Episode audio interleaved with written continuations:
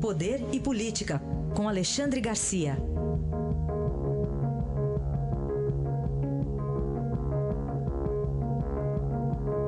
Alexandre, bom dia. Bom dia, Raíssa. Bom dia, Carolina. Bom dia. Vamos começar falando do dia jurídico de ontem. É quase que uma chamada oral para a gente dar conta, né? A Palocci, é Aécio, Alckmin, Azeredo, amigos de Temer. Não sei se faltou alguém aí. Pois é. Não, sempre falta, né? Sempre... o, o, é a mistura da política, da eleição, do, do uh, da justiça, né? Tudo misturado. Ontem... Pois é, seis vereadores, em consequência da eleição, seis governadores se licenciaram e saíram, deixaram foro privilegiado. É a consequência também desse maldito foro privilegiado. Aí fica passando de, um, de uma instância para outra e o tempo vai passando, depois prescreve. Essa é que é a história. Né? Foram seis governadores ontem o, o que, que, foram incluídos aí na lista do Ministério Público Federal. O, o principal de São Paulo, candidato à presidência da República, Tucano Alckmin, voltou para a primeira instância, mas a primeira instância é eleitoral, os outros foram na primeira instância penal, criminal. Esse foi eleitoral, estava no Superior Tribunal de Justiça, com base de uma, de uma delação premiada da Odebrecht, né, dizendo que eh, passou recursos eh, para a campanha eleitoral de Caixa 2. Né? E aí entrou, foi aberto o, o inquérito. Mas está aí mais dois do, do PSDB, do mesmo partido, o de do Paraná e o de Goiás, o Quirilo e o, e o, e o Richa, né? tem o governador de Santa Catarina e um governador do Nordeste. Enfim, essas mudanças, mais uma vez, né, eu, eu falo no foro privilegiado, como isso atrasa a, a execução, né? a, a condenação ou a absolvição, o julgamento, atrasa tudo. E aí fica o, a ideia de impunidade. Nós tivemos pedido de prisão aí para os amigos de Temer, foi um monte de gente, né? Além do, do Yunes, do, do Coronel Lima e do Rocha Loures, outros que já estavam presos foram incluídos nesse pedido de prisão, Eduardo Cunha, o Gedel e o Henrique Eduardo Alves. O juiz não concedeu, o juiz aqui de Brasília, da 12ª Vara, disse que não vê a atitude que justifique a prisão, porque o Ministério Público alegou que se Temer é candidato a reeleição, então esses aí já estão se mobilizando para conseguir propina, porque a atividade deles era arrecadar propina eh, para, para Temer. Né? O juiz não viu aí eh, eh, motivo para prendê-los, o Rocha Loures já anda de tornozelo eletrônica, né? já esteve preso, assim como o Yunes e o Coronel Lima já estiveram presos, não houve. Mas a outra, as outras informações são de futuro. Semana que vem Eduardo Azeredo, tucano, ex-governador de Minas, ex-senador, né, condenado a 21 anos, e está esperando o quê? Ele entrou com habeas corpus, um pedido de liminar em habeas corpus que não foi concedido. Né.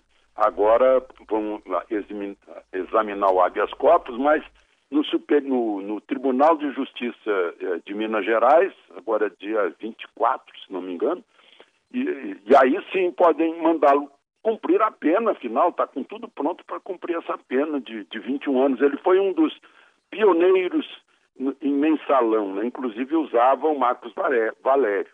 O PT aprendeu e usou também Marcos Valério. E, e a Este, que pode virar, pode virar réu eh, na terça-feira que vem, na reunião de uma turma do Supremo.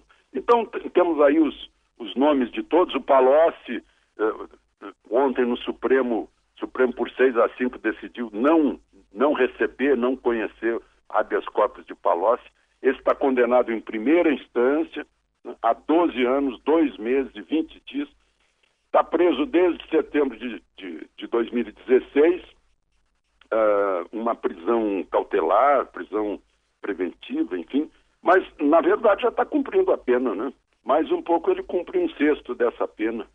Então, essa, essas foram as principais questões jurídicas de ontem. Outra já começou hoje de manhã com essas duas operações da Polícia Federal sobre é, é, postalhos, uhum. Né, que já está envolvido em um monte de coisa, está fazendo a, a, a, a, tragédia dos funcionários dos Correios que tem que descontar no contra-cheque para sustentar o postales. e o, e o do SERPRO, do Serviço de, de Processamento de Dados, é, o Serviço Federal, é, é uma coisa que já usaram. Eu lembro de uma frase latina que eu aprendi no tempo que a gente estudava latim: ab ovo. Né? Volta ao passado, volta à origem. Está lá naquilo que o Banestado, aquele escândalo do Paraná, fazia. Eles estão fazendo também. Pegam dinheiro, uh, passam para o exterior, divisas, depois volta com lavagem, já vem dinheiro para propina. Né? Uh, é mais ou menos isso que está sendo, uhum. tá sendo feito. Um uhum. dos, dos que foram uh, procurados e não foram encontrados, e não foi encontrado em casa no Lago Sul, um sujeito chamado Lira, eh, Milton Lira, que seria ligado a Renan Calheiros. Então, eh, ligam-se as pontas, está lá um, também nessa operação um, um Marcelo Sereno, que foi secretário nacional de comunicação do, do PT. Né? Não, não, não tem sigla partidária, não tem cor partidária, é tudo a mesma coisa. Né? Como diria o falecido Leonel Brizola, é tudo farinha do mesmo saco. Fala também de Curitiba, Alexandre, porque é fato que os moradores lá do bairro de Santa Cândida estão convivendo com uma realidade bem diferente da pacata vida de antes ali na frente do, do, do prédio da Polícia Federal. É, e hoje ainda tem a visita dos filhos, né, do ex-presidente Lula. Será que o petista muda logo dali, hein? Pois é, essa visita é a visita legal, né? A visita legítima e legal, não é como aquela dos governadores que quiseram forçar a barra Agora, senadores do PT também querem inventar uma inspeção para visitá-lo. Mas essa visita dos filhos é a visita dos familiares mesmo, perfeito.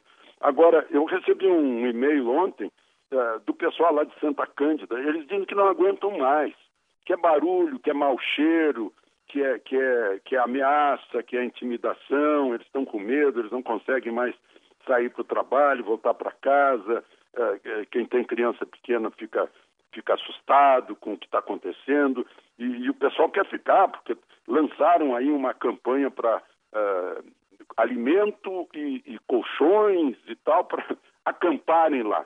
O, o, eles reclamaram para o prefeito, Rafael Greca, o prefeito uh, prometeu que vai providenciar aí numa negociação para levá-los a três quilômetros de distância no Parque Atuba, não sei se vai conseguir, mas o que o, o, fato de ontem, o fato maior é que o Sindicato dos Delegados Federais do Paraná oficiou a Superintendência da Polícia Federal uma queixa dizendo que está prejudicando os serviços prestados naquele prédio. Aquele é um prédio que rotineiramente é prestação de serviço, né? de, de, concessão de passaporte, registro de arma, uh, comércio de, de, explosivos que são usados aí na, na mineração, né? E que eles próprios, os, os uh, integrantes do sindicato dos delegados, dizem que os funcionários recebem ameaças e intimidações. E, e mais ainda aquele, a, aquela clientela que vai procurar o serviço da Polícia Federal, que estão tendo dificuldade no acesso. Né? Então, eles sugerem que o apenado vá cumprir pena num quartel. Né?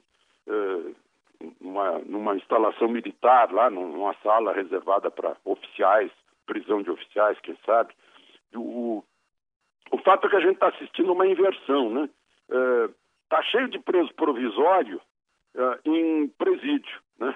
E no caso de Lula, embora chamem de provisório, já é um cumprimento de pena, é, e cumprimento de pena não é em, em, em sala provisória, como é o caso desse prédio da Polícia Federal em Curitiba. Aí está Alexandre Garcia amanhã de volta aqui ao Jornal Dourado. Obrigado. Até amanhã, Alexandre. Até amanhã.